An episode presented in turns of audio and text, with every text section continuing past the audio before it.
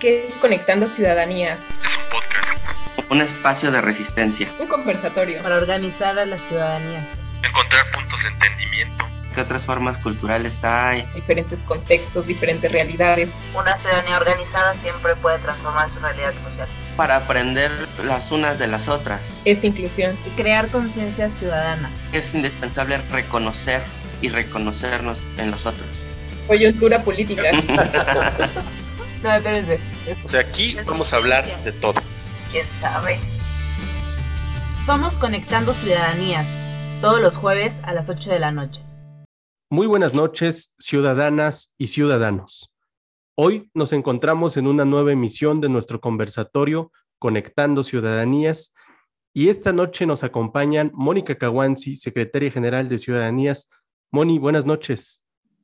Hola Marco, buenas noches. Qué gusto compartir este espacio nuevamente. Y no lo compartimos nada más nosotros, también nos acompaña el día de hoy una invitada muy especial, la licenciada Nubia Vianey Cortés Peña, titular de la Defensoría Municipal de los Derechos Humanos de Juchitepec, Estado de México. ¿Cómo estás, Nubia? Hola Marco, muchas gracias primero por invitarme, gracias por dejarme compartir este espacio con ustedes y la verdad es que estoy muy bien, muy contenta, emocionada por la plática que vamos a tener, a tener el día de hoy y bueno, muchas gracias. No, al contrario, gracias a ti por abrirte un espacio en tu agenda, porque además déjenme platicarle a toda nuestra audiencia que eh, la licenciada Nubia es integrante del Observatorio de Participación Política de las Mujeres en el Estado de México y de diversas organizaciones sociales, no es la única. Y además fue galardonada como una de las mujeres 2030 por el COSEMEX y la Secretaría de Mujeres del Estado de México. Nubia, nuevamente, bienvenida. El día de hoy conduce Marco Antonio García, secretario técnico de la Asociación Civil Ciudadanías, y vamos a estar hablando sobre la defensa de los derechos humanos de las mujeres.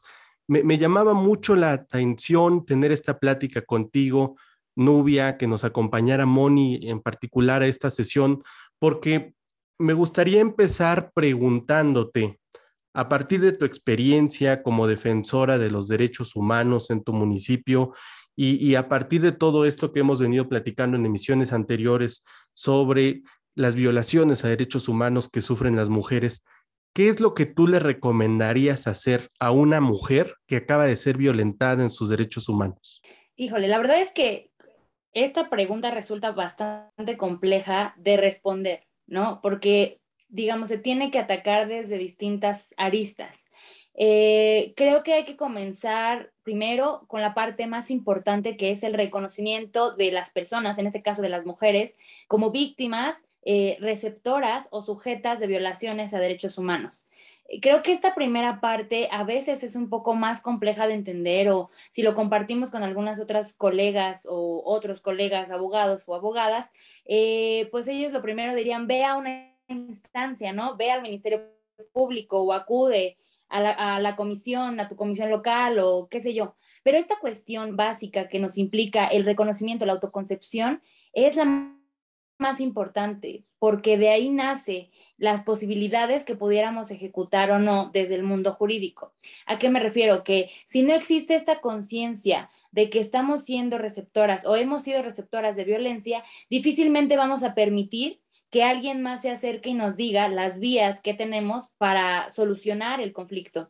Entonces, posterior a esta primera etapa que, aunque ahorita yo lo digo y parece muy sencillo, la verdad es que no es así. O sea, implica primero el conocer o el lograr eh, de, desde nuestro sistema de creencias entender el tipo de violencia que nos fue ejercido, o sea, pudiendo ser violencia de género o no. Y adicionalmente a esto, repito las posibilidades que existen.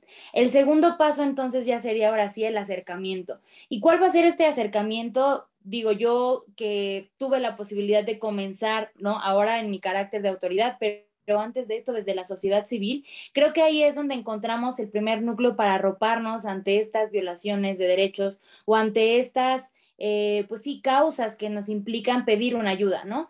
Y este acercamiento puede ser tanto con organizaciones de la sociedad civil, con colectivas, en este caso, bueno, feministas, si hablamos de un tema de violencia de género, de algún tipo de violaciones a los derechos humanos de las mujeres, y posteriormente, entonces, ahora sí ya iría a temas de defensores tal vez municipales, las visitadurías regionales o la comisión propia del estado donde se encuentren, o si no, bueno, ya irnos a una cuestión más de un sistema nacional. Sin embargo, esta pequeña guía o hoja de ruta es bastante compleja, ¿no? Creo yo y sigo insistiendo e insistiré, aunque esté como, repito, en esta parte o en esta otra parte, que gran parte de los trabajos y de estas adecuadas asesorías es por medio de colectivas y de asociaciones, porque ellas viven o desde ahí se vive eh, esta cuestión del conocimiento mucho más cercana a los problemas reales, no porque desde las instituciones no exista, sino porque evidentemente el carácter ya es otro y entonces ahí a lo mejor cubrimos una parte más burocrática que esta cuestión de sentido social. Creo yo que esa sería como una primera parte, no sé ustedes cómo lo consideren.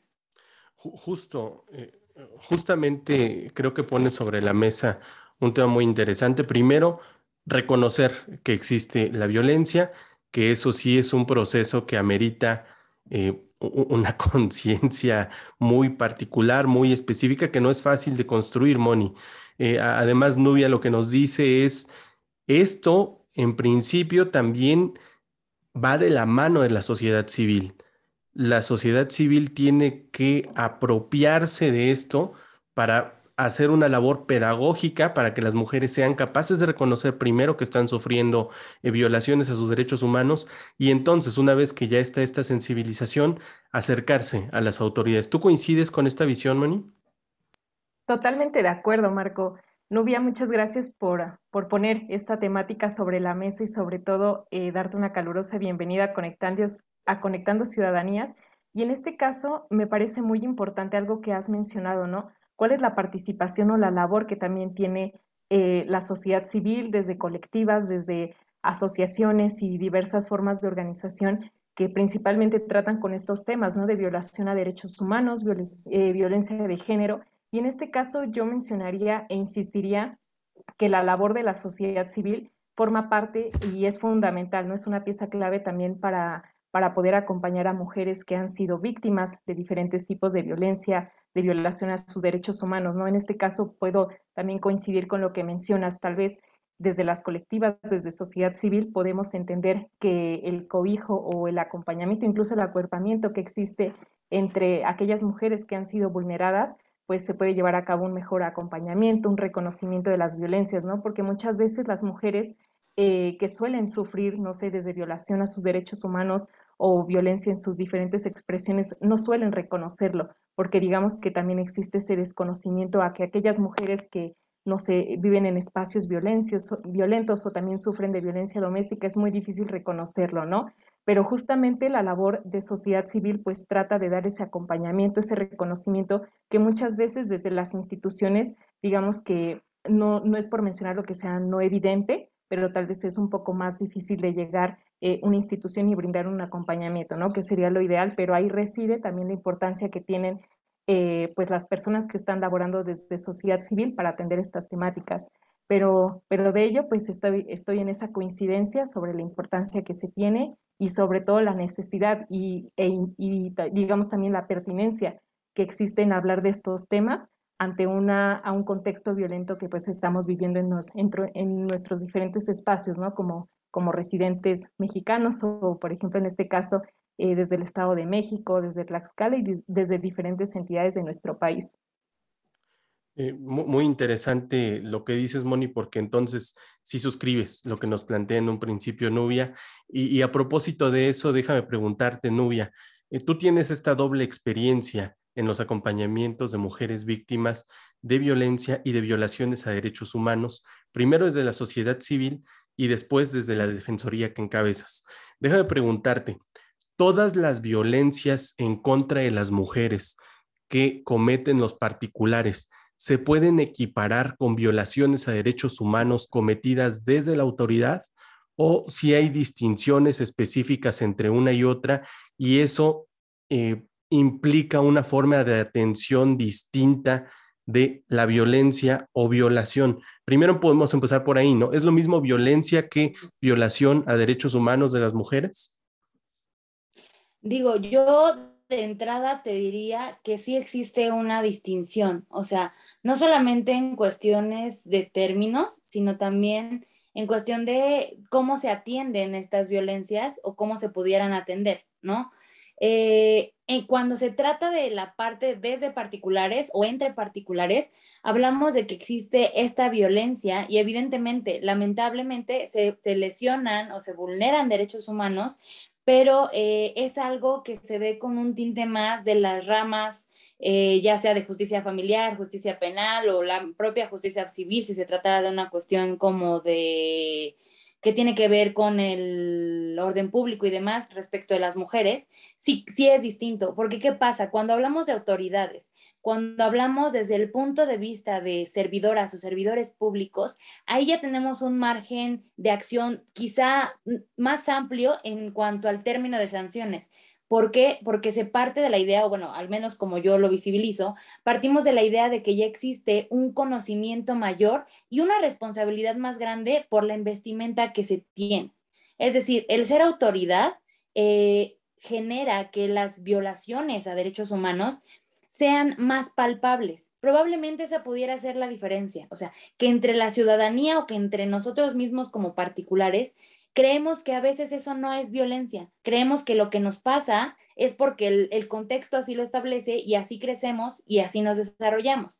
Pero ahora o cuando logramos ponernos, como siempre se dice, estas gafas violeta y nos damos cuenta que todo eso responde a un orden de un sistema, ¿no? Que es el sistema patriarcal respecto del cual coexistimos hombres, mujeres y quienes se, se consideren o se asemejen respecto de otra, con otra identidad, eh, eso genera consecuencias en el desarrollo de, nosotros como sociedad, pero también en nuestras propias relaciones. ¿Qué pasa con esta cuestión de las autoridades o las servidoras y los servidores públicos? Evidentemente hay una laceración a esta esfera de desarrollo social, pero hay más una afectación en cuanto al acceso de nuestros derechos respecto a actividades en el, digamos, en el ordinario público, por así decirlo. ¿A qué me refiero? A que si yo voy a algún centro de salud y entonces me generan algún tipo de violencia por estar embarazada y hablamos de un centro de salud que entonces es, no, no es eh, servicio médico privado, atiende a que es una autoridad y evidentemente por tener esa investimenta el seguimiento de la sanción, el seguimiento de la queja e incluso de la instauración de la queja va a ser muy distinta. Entonces sí hay diferencias. Sin embargo, ¿en qué es en lo que convergen? Que al final ambos, tanto la violencia y las violaciones, constituyen una laceración a los derechos humanos de las mujeres. O sea, independientemente de cuál sea el contexto, si se genera algo que tiene que ver por el simple hecho de ser mujer en contra de su esfera jurídica, existe una violación a los derechos humanos. Ahora, me, llama mucho la atención el cómo empezaste la respuesta a esta pregunta, porque lo que tú nos decías es, a ver, es un tema que va más allá de los conceptos. Sí pasa por los conceptos, pero en realidad es algo más territorial, es algo que se vive en las calles, en el día a día, y a partir de ahí se puede identificar, eh, primero, como, decías, se puede identificar al agresor o agresor mayoritariamente supongo que son agresores, ya ahorita tú nos lo confirmarás o le lo desmentirás. Después se tiene perfectamente localizable a la persona que acaba de cometer la violación a derechos humanos en el caso de la autoridad, no así cuando es eh, un asunto entre particulares y eso pues sí, como dices tú, facilita mucho los procesos de restitución. Ahora vemos que tan fácil es porque tampoco creo que sea así tan sencillo. Eh, pero antes déjame preguntarle a Mónica, eh, Moni, tenemos entonces de pronto dos momentos en los que una mujer que acaba de ser violentada puede empezar a hacer algo para evitar que la violencia o las violaciones continúen. El primero de ellos es la identificación de que acaba de ser víctima de una violencia o violación y el segundo de ellos es a qué instancia acudir. No ya nos dice Nubia, si es una autoridad quien cometió la violación a los derechos humanos, pues a lo mejor lo conveniente será acudir a una instancia institucional en primer lugar y si fue un asunto entre particulares, pues a lo mejor lo ideal podría ser ir acompañada de colectivas o de organizaciones sociales que brinden este acompañamiento para que cuando lleguen ante las autoridades no lo hagan solas. ¿Qué tan importante, Moni, es esto y dónde está esa línea en la que las ciudadanías terminan su trabajo y empieza a ser cuestión de la autoridad. Claro, Marco, y justo acabas de mencionar algo muy importante y que me hace recordar precisamente al, digamos, qué pasa cuando una mujer, eh, digamos, es víctima de algún tipo de violencia, ¿no? En este caso, como lo dices, ¿no? Primero pasa por el reconocimiento de esta violencia, ¿no? Y, y lo que tú buscas es no ser una eh, o más bien que te, revictimicen en, digamos, como en diferentes instancias, ¿no? Que muchas veces también desde eh, instancias públicas o autoridades, pues llega a pasar que, que tú en calidad de víctima, pues pueda ser revictimizada nuevamente. En este caso, como lo sugieres, ¿no? Tal vez muchas veces algunas mujeres, tanto por miedo o amenazas, deciden no denunciar a sus agresores. Creo que la denuncia es una pieza fundamental para poder, digamos, emitir una sanción a aquellos agresores y en este caso, eh, bueno, nuevamente, ¿no? Retomamos cuál es la labor que tienen las colectivas, eh, diferentes organizaciones civiles que pueden dar, eh, digamos, un acompañamiento y, digamos, este acompañamiento no, no solamente es como tienes que seguir paso uno, dos y tres, sino es también un acompañamiento integral que va desde este acompañamiento psicológico, eh, incluso también pudiéramos mencionarlo como emocional y sobre todo legal, ¿no? Para saber cuáles son las etapas que tú como víctima tienes que seguir para alcanzar justicia y, digamos, esta persona agresora pues no pueda, digamos, agredirte en algún otro momento. Eh, por ello, también una vez que, que las colectivas han decidido, eh, o más bien aquellas mujeres que deciden acercarse a estas instancias por parte de sociedad civil, muchas veces podemos también ver que por parte de las autoridades o, por ejemplo, si yo en algún momento de mi vida fui víctima y decidí no denunciar, ¿qué pasa con la prescripción de los delitos, no? En este caso creo que también nos podemos enfrentar a este tipo de, situaciones que a lo mejor y por miedo o diferentes circunstancias eh, decido no, no denunciar, no acercarme hacia ninguna colectiva para poder recibir este acompañamiento y de repente decido hacerlo, llevo a cabo mi procedimiento, digamos, como personal para recibir este acompañamiento y ahora sí enfrentar a la autoridad y, y, decir, pues quiero, quiero denunciar tal, tal delito, tal agresión, porque pues soy víctima. En este caso, eh, ¿qué pasa cuando nos enfrentamos nuevamente a un contexto en donde el delito a lo mejor ya prescribió o ni siquiera a lo mejor y el delito que, que me fue cometido, digamos, ¿no? en, en, razón de género, pues no se encuentra con, contemplado en los, en los códigos penales estatales, ¿no? Creo que también okay. por ahí las mujeres nos encontramos con, con algunas eh, dificultades para, pues, para acercarnos con autoridades. Mónica, nos viniste a complicar todavía más esta discusión. Nubia, la, las cosas de pronto parece que no son tan sencillas como en principio eh, las ciudadanías pudieran pensar en materia de atención a violaciones de derechos humanos en contra de las mujeres, porque lo que nos está diciendo Mónica en este momento es, a ver, eh, eh, coincide contigo en que va más allá de lo conceptual, porque a veces una mujer que acaba de ser eh, violentada en sus derechos por una persona particular, después se enfrenta a la violación a los derechos humanos por parte del Estado. Y todavía Mónica agrega una pieza adicional, ¿no? No obstante que ya se enfrentó a la, a la eh, violencia privada, a la violación de derechos humanos institucional, también se enfrenta a la violencia de la norma. Eso me lleva a la siguiente pregunta, Nubia. ¿Cuál es el mayor obstáculo que enfrentan los órganos de defensa de derechos humanos de las mujeres para conseguir que se acceda a la justicia, o, ya ni siquiera hablemos del acceso a la justicia como tal, sino para hacer este proceso de acompañamiento y no dejarlas solas?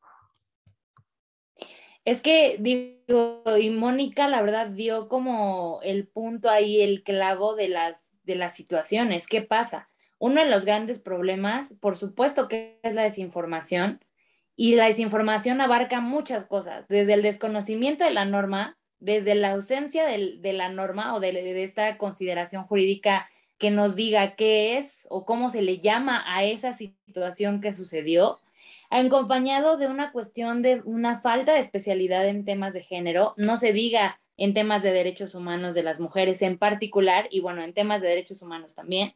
Evidentemente también que falta eh, el acercamiento a los protocolos que cada vez están más actualizados. Yo veía la semana pasada, ¿no? La Suprema Corte de Justicia de la Nación saca nuevos protocolos y entonces otra vez con esos es comenzar de nuevo o más bien eh, llega a nutrir lo que ya existía. Y evidentemente, ¿qué es lo que sucede? También hay hasta una cuestión, o sea, las cuestiones presupuestales, por supuesto que también afectan, las cuestiones de falta de personal, ya no se diga la falta de capacitación del personal, o sea, digamos, son muchos, muchos, muchos eh, problemas los que llegan a recaer cuando se trata de atender violencias contra las mujeres. O sea, porque normalmente es muy difícil incluso que una violencia llegue sola. O sea, no es cierto, una violencia llega aparejada de muchas violencias. Adicionado a este, imagínense el contexto ante una violación de derechos humanos por parte de una autoridad, quien sea, llámese la autoridad que sea, o sea, que qué es lo que pasa normalmente, o bueno, lo hemos visto en el, este recorrido, que han sido como cuerpos de policías los que llegan a vulnerar en un primer momento, sin embargo, no son los únicos, ¿no? O sea, podemos hablar desde secretarios que están en, la, en el Ministerio Público, el Ministerio Público mismo, es decir, todas las instancias que pudieran eh, o que tienen este acercamiento con la víctima y posterior a ello, evidentemente, ya es una cuestión que escala, o sea, no, no es algo que se quede en esa cuestión, lamentablemente, escala. Y entonces, eh, ahí sí, eh, digo, no me gusta ser como tan negativa, pero ahí sí la sociedad misma o ni las propias colectivas se dan el alcance para cubrir, para arropar y para defender y proteger los derechos humanos de las mujeres. O sea, y a eso a qué nos lleva a pensar que entonces las tareas son responsabilidad de todas y de todos, evidentemente de las y los servidores públicos, de quienes están en el tema de impartición de justicia per se y bueno, de un sistema jurídico que probablemente y en algunas ocasiones, hablando del tema de los derechos humanos de las mujeres, queda a deber porque las necesidades sociales nos implican que haya mucho más observancia y mucha más eh, quizá presión para que se llegue a esta justicia, que no sea justicia de escritorio, o sea, que no sea justicia de cumplir con trámites administrativos y ya. Ay, Nubia, tú, tú, también nos, complejizas más la discusión, eh, eh, porque se me viene a la mente una pregunta que si quieres ahorita respondemos, pero antes te tengo que, plantear otro. Bueno, primero te planteo la segunda y después nos regresamos a la primera. Y, y, es, dices que una violencia no llega sola, dices que a veces los esfuerzos de las organizaciones sociales ya no son suficientes. Eh, ¿Hasta qué punto es válida la coordinación entre organizaciones sociales e instituciones como la Defensoría que tú encabezas. Ahorita me la respondes. Antes te tengo que preguntar, ¿cómo fue tu trayecto para poder llegar a ese espacio, a ser la titular de esa Defensoría de, los Derechos Humanos en tu municipio? No me refiero al proceso formal de la convocatoria, sino más bien tu trayectoria profesional, ¿cómo llegaste hasta allá? Bueno, la verdad, la, contesto primero esta y luego ya contesto la otra pregunta. Em, el trayecto o la trayectoria ha sido bastante compleja, bastante compleja porque evidentemente nos, nos ah, vivimos en un mundo en el que lamentablemente te violenta sistémicamente, ¿no? Y, y a menos a mí sí me ha pasado o sí me llegó a pasar esto de es que es muy joven, es que no sé qué, en todo el trayecto, no me refiero a que al llegar a la, a, la defensoría, ¿no? Eh, desde que comencé con esta cuestión del activismo eh, por los derechos humanos de las mujeres, ¿no?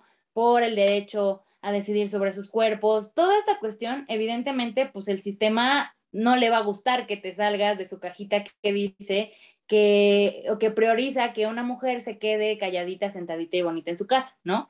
Eh, desde ahí, pues evidentemente existen las violencias que nos toca vivir y nos toca coadyuvar, bueno, más bien, o sea, pues nos toca luchar sin que esto se romantice, porque también a veces caemos tanto en el romantizar las luchas de las mujeres, que sí es cierto, pero van mucho más allá de una simple palabra, ¿no? Eh, comienzo en esta cuestión del activismo, comienzo en toda esta parte dando, di un tiempo asesorías a mujeres víctimas de violencia, algunas más fuertes que otras, sin embargo, pues violencias al final de cuentas. Eh, empiezo a involucrarme en todo lo que tiene que ver con capacitación en materia de derechos humanos de las mujeres, violencia contra las mujeres. Eh, más recientemente de la violencia política contra las mujeres en razón de género, que es como el tema de los temas que más me apasionan. Eh, evidentemente tuve cierta incidencia política en algún momento, bueno, que al final todos somos, todas y todos somos incidentes políticos en esta, en esta, en este mundo, ¿no? Y pasa el tiempo eh, y esta incidencia nos permite que nos den el reconocimiento como una de las mujeres 2030 por, por el COSEMEX, que es, tiene que, bueno, es como un grupo en el Estado de México que reúne muchas de las organizaciones de la sociedad civil de manera coordinada con la Secretaría de Mujeres del Estado de México, eh, por esta labor que hacíamos desde la sociedad civil. Y bueno, actualmente o cuando se da la oportunidad de esta parte, ¿no? Sale la convocatoria, eh, el perfil, bueno, yo consideraba que lo cubría eh, y empieza uno con toda esta parte administrativa o de requisitos con las que se cumplen y aparte, bueno, entrevistas, eh, pasar a cabildo y varias cosas, las autoridades tienen a bien elegir y considerar que su servidora era la más apta para ocupar ese, ese cargo. Y así es como llego a la Defensoría. ¿Qué es lo que me da más orgullo? Que este trabajo de sociedad civil nos permite la incidencia interna en los órganos de gobierno, ya sea cualquier esfera, o sea, sea municipal, estatal o nacional, las organizaciones de la sociedad civil nos han permitido llegar a ocupar esos espacios, ¿no? Y con más conciencia y con más responsabilidad, yo creo, porque sabemos qué es lo que pasa, no porque los demás no lo sepan, claro que lo saben, sin embargo, el vivirlo, el estar en las calles, el hacer esos acompañamientos genera que la sensibilidad y sobre todo creo que en estos espacios de defensa de derechos humanos es súper necesaria, sea mayor y evidentemente también el compromiso sea más grande por el respeto, por la protección, por la difusión de los derechos humanos. Y bueno, esa es como la primera pregunta. La siguiente, ¿hasta dónde deben coadyuvar? Eh, desde la defensa incluso, eh, y quien quiera, digo, eso es de acceso público porque está en las leyes, en la ley orgánica municipal, nosotros como defensores municipales en el Estado de México tenemos la responsabilidad del acercamiento con organizaciones de la sociedad civil que trabajen o puedan incidir en nuestro municipio, porque digo, eso no lo dice la ley, eso es un pensamiento personal. Siempre he considerado que las asociaciones civiles o las organizaciones no gubernamentales llegan a cubrir esos espacios de los que normalmente o difícilmente se puede hacer cargo eh, alguna entidad de gobierno, no porque no quiera, sino porque en temas de recursos, en tema de personal, en temas incluso hasta de especialización, a veces nos podemos llegar a ver superados. Entonces, tenemos que echar mano de estos grupos que ya coexisten con nosotros para poder beneficiar evidentemente a toda la población. Eh, eso es muy interesante porque me gustaría preguntarte antes de, seguir contigo, Moni, eh, ¿cómo es este proceso de acercamiento entre las organizaciones sociales y las defensorías? Déjame generalizarlo a las defensorías, particularmente del Estado de México, que eh, en el último año como que han tenido un auge importante. Eh, ¿Qué le recomendarías tú a las organizaciones que nos estén escuchando para propiciar estos acercamientos? ¿Cuáles son exactamente esos puntos de convergencia entre ellas y las defensorías? Digo, la realidad es que los puntos de convergencia son súper amplios porque nosotros desde las defensorías abarcamos muchos sectores, ¿no? O sea, abarcamos el sector de, de temas de género o mujeres, eh, grupos que puedan ser susceptibles de discriminación, llámense, eh, bueno, comunidad LGBT, eh, personas con discapacidad, adultos mayores, niños, niñas y adolescentes. Y entonces ahí se abre como todo el espectro, porque también tenemos comunidades indígenas, ¿no? ¿Y a qué corresponde todo esto o a qué responde? A la autoconcepción o la autodeterminación de cada persona. Luego de eso, entonces, si tenemos o se genera cierta incidencia, que digo, aquí a lo mejor esta cuestión burocrática no es con la que yo esté tan de acuerdo, pero casi luego o, usualmente es como que tengan el registro y acta constitutiva y bla, bla, bla, bla, bla, pero al final si eres una ONG, no estás registrada o estás en proceso de registro de tu, de tu generación de acta constitutiva y demás, creo que perfectamente puedes acercarte con tu defensora o defensor municipal para comentarle, uno, creo yo, los servicios que ofreces o a qué te dedicas, ¿no? O sea, qué es lo que haces, el sector en el que te especializas, sobre qué actividades, el ramo y demás. Y posteriormente, a lo mejor, ya ver esta cuestión, bueno, si, si cuentan con él esta acta constitutiva, tal vez es un poco más fácil ejecutar acciones, convenios de colaboración eh, o trazar ahí ciertas líneas de acción. Si no la tienen, creo yo que de todas maneras eso no es limitativo, porque al final, en tanto genera una incidencia benéfica, positiva y sobre todo que va a pues propiciar un mayor reconocimiento y visibilidad de los derechos humanos de los municipios, pues es como toda la ayuda es más que bienvenida. Entonces, ¿cómo pueden enlazarse? Eh, hasta donde yo sé, no todas las defensorías tienen como redes sociales o así. Sin embargo, bueno, nosotros en Juchitepec sí tenemos la página de la defensoría. Entonces, a lo mejor por algún mensajito de Facebook o digo, nuestra información es pública, ¿no? Entonces, básicamente, pues es aventarse un clavado al navegador de Internet y ahí mismo poner tal vez defensoría municipal de donde ustedes vivan. Eh, a lo mejor les aparecerá el dato de 2021 sin embargo, si ya tienen los datos del ayuntamiento actual, bueno, que, que, llamen ahí, se contacten.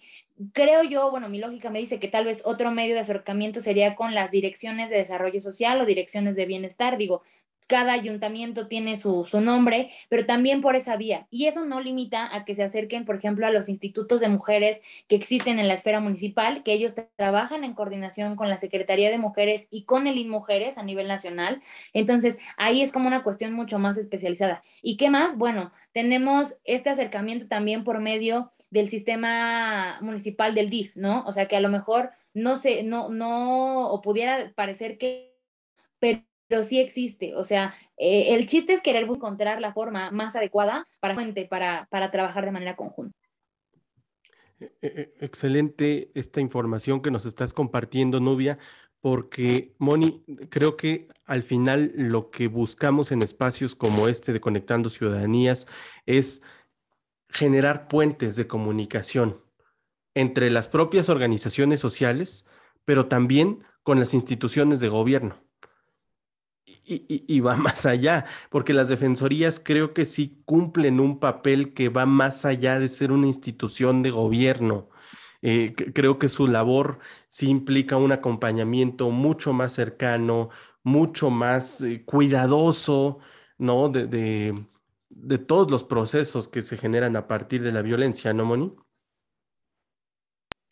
Sí, sin duda, y por ejemplo, en este, en este caso, ¿no? Que se, se está hablando de derechos humanos, creo que la coordinación, como nos no los has explicado, pues es, digamos, como lo necesario o lo requerido para el funcionamiento de estas defensorías, ¿no? Que de repente igual el buscar aliadas, por ejemplo, desde las colectivas, desde diferentes otros tipos de organización de la misma sociedad civil, pues les permite a la Defensoría también tener este acercamiento directo con las ciudadanías, ¿no? En este caso, nosotros desde Ciudadanías, Asociación Civil, pretendemos que, que precisamente esas luchas, esas causas que se encuentran, digamos, en diferentes contextos, pues puedan articularse también con las instituciones públicas, con este tipo de instancias eh, desde lo municipal, desde lo estatal o incluso desde lo nacional, para poder también, digamos, estrechar lazos y también las necesidades y requerimientos desde las diferentes luchas que existen en la misma sociedad civil, pues puedan encontrar ese cauce, ¿no? Y también que actualmente o digamos que ya es un poco más eh, constante, que poco a poco se van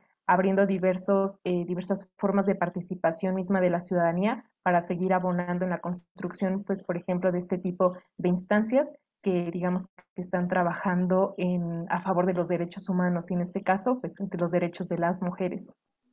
Porque además, Moni, una de las cosas que decía Nubia es que uno de los grandes valores que tiene la sociedad civil es la especialización. Y parte de las cosas que nos decía Nubia es, bueno, a ver, es que no hay una violación a derechos humanos de las mujeres, hay muchas violaciones que se sufren, casi siempre vienen concatenadas una con otra. Y además, por ejemplo, nos decía, hay violaciones en materia de, eh, de participación política de las mujeres, hay violaciones a las mujeres que sufren discapacidad, hay violación, en fin, Hay asociaciones específicas que se dedican a atender cada una de estas violaciones. De pronto, el empezar a articularlas para que se haga un acompañamiento mucho más especializado junto con organizaciones eh, nacionales, estatales, pero particularmente cercanas a las defensorías, en este caso de derechos, de, derechos humanos en los municipios, creo que puede ser algo muy, muy importante, eh, tanto para la sociedad civil como para las defensorías, pero sobre todo para las ciudadanías, para las mujeres que están siendo víctimas de violencias, de violaciones todos los días. Nubia, Qué gusto que nos hayas acompañado en esta sesión de Conectando Ciudadanías. Antes de despedirnos, ¿qué recomendaciones les haces a las mujeres que han sido violentadas en sus derechos humanos? La verdad es que la recomendación es que se hagan acompañar. Y este acompañamiento es, digamos, desde la generación de como este núcleo cercano que te arropa, independientemente de que sea tu familia o no. O sea, pueden ser tus amigas, pueden ser incluso eh, amigas de otros estados que conozcas por medios de colectivas, porque así logramos sentirnos escuchadas, ¿no? O sea, yo puedo compartir que tengo grandes amigas que viven en otro estado y que nos conocimos al inicio de la pandemia de maneras virtuales. Hoy en día, digo, ya nos conocimos físicamente, pero que en todo este trayecto, en todo este tiempo, incluso, ¿no? A veces en mi quehacer eh, de incidir en la sociedad, es necesario sentir que hay alguien que te escucha. Entonces, creo que el primer punto es arroparte y posteriormente buscar eh, la posibilidad de que alguien que tenga, eh, digamos, la autoridad y que evidentemente te dé confianza, te apoye y te respalde. De verdad, eh, yo al menos eh, cuento con esa responsabilidad y me gusta eso de que quien se acerque conmigo poder darles por lo menos esta asesoría jurídica que a lo mejor digo no no no implica tal cual una violación de derechos humanos, sin embargo que las personas y principalmente las mujeres se sientan escuchadas sea lo más importante, porque a veces nos hace falta tanto escuchar y como autoridades también creo que tenemos que mejorar toda esta cuestión para cambiar la perspectiva de las funcionarias y los funcionarios. Y una vez arropándonos, acobijándonos, eh, que todo eso sirva de experiencia para apoyar a otras. ¿Y por qué digo a otras? Porque gran parte de estos esfuerzos, gran parte de estas luchas es resultado de hermanarnos como mujeres ante las situaciones, más allá de romantizar la sororidad, más allá de decir como, ay, sí, es que eh, soy sorora contigo, es una cuestión de ética feminista, es una cuestión de ver a la otra como una persona sujeta de derechos humanos, como se debe ver a todas las personas, pero entre mujeres es mucho más importante, porque es una eh, necesidad hasta sistemática de salir adelante juntas y de luchar de manera conjunta. Entonces, esa es como mi recomendación final y de verdad, yo día de hoy. Muchas, muchas gracias, licenciada. Estamos muy contentos de haber podido contar con tu participación. Moni, nos despedimos. Muchas gracias, licenciada Nubia. Fue un placer poder estar compartiendo con usted en esta noche. Qué gusto poder coincidir en diferentes ideas y pues finalmente seguir conectando a ciudadanías. Muy agradecida por su participación. Muchas gracias a ti, Moni, por, por acompañarnos en una nueva emisión de Conectando Ciudadanías. Antes de cerrar, eh, les comparto la constancia por habernos acompañado en este conversatorio. Ciudadanías AC emite la presente constancia a la licenciada Nubia Vianey Cortés Peña por su participación como panelista en el conversatorio Conectando Ciudadanías durante la sesión titulada Defensa de los Derechos Humanos de las Mujeres, llevada a cabo el día 19 de mayo de 2022. Firman Danitza Morales Gómez, presidenta, y Juan Carlos Baño Sánchez, vicepresidente de Ciudadanías AC. Nubia, ¿cómo te encontramos en redes sociales? Bueno, en Twitter aparezco como arroba nubisv, en Instagram como nubia-vianey, eh, en Facebook como Nubia Peña y también les invito a seguir la página de la Defensoría que aparece como Defensoría Municipal de Derechos Humanos 2022, eh, espacio 2024, donde se ve el logo del gobierno de Juchitepec y abajo nuestra leyenda que es Defensoría Municipal de Derechos Humanos, para que ahí también sigan las actividades que estamos llevando a cabo, los trabajos y todos los esfuerzos que estamos realizando eh, desde el gobierno municipal para acercarnos a la gente, para llevar a toda la población de Juchitepec eh, el tema de los derechos humanos y bueno, de verdad queda extendida la más cordial invitación para que nos visiten y que podamos em, emprender muchos proyectos juntos. Muchas gracias, Nubia. Eh, ya verás que nos estaremos viendo muy pronto por allá. Eh, muchas gracias a todas las personas que nos acompañaron en esta nueva edición de Conectando Ciudadanías. Moni, nuevamente, muchas gracias. Nubia, muchas gracias. Que pasen muy buena noche todas y todos. Muchas gracias y buenas noches para todas y todos. ¿Qué es Conectando Ciudadanías? Un espacio de resistencia. Un conversatorio. Para organizar a las ciudadanías. Encontrar puntos de entendimiento.